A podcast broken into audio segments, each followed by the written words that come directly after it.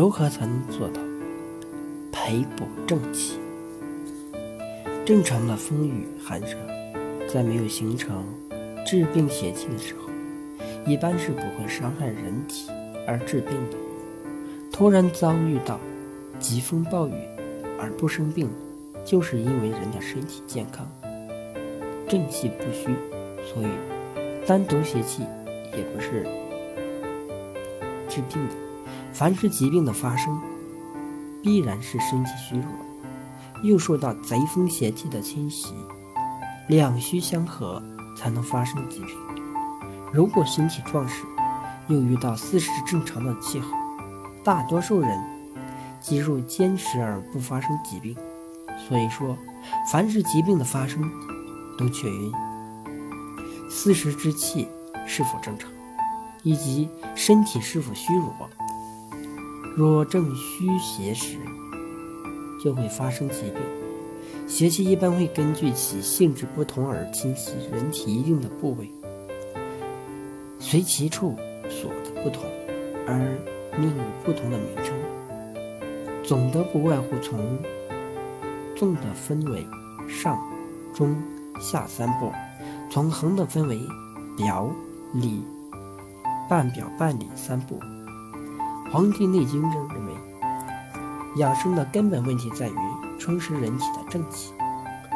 尽管《内经》中的养生学说也提出养生要外避虚邪侵袭，但毕竟是次要，而且辟虚邪以安其正，也是为了维护正气，以免引起机体的。阴阳失调而发病。关于气，气功界有练真气、元气、内气、外气各种说法和练法。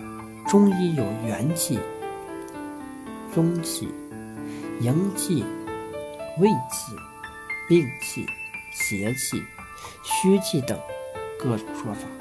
西医有氧气、二氧化碳的理论。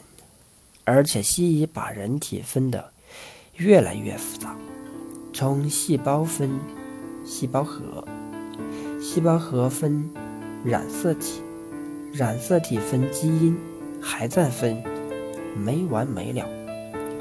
正面的有免疫系统、免疫球蛋白、血红蛋白、白细胞吞噬能力；反面的有各类病菌、病毒。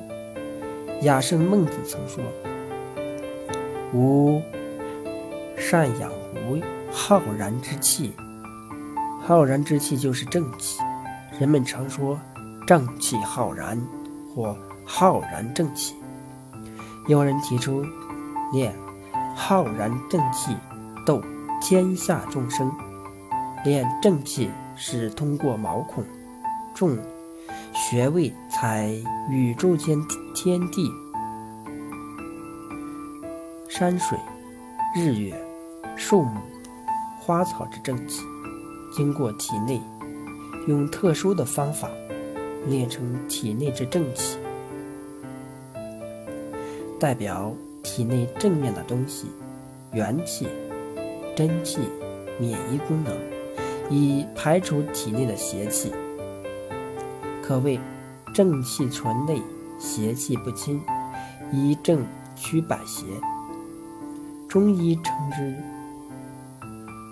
致病因素为邪气，机体调整阴阳气血平衡的能力为正气。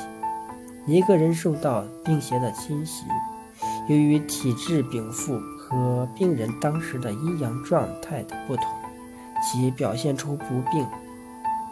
一病健康的过程也不同，依靠自身机体的正气调整阴阳相对平衡而不得病，或得病后能够及时的使阴阳气血恢复到相对平衡状态的能力，中医称为阴阳自合能力。《黄帝内经》中所说的正气，相当于西医所说的抗病康复能力。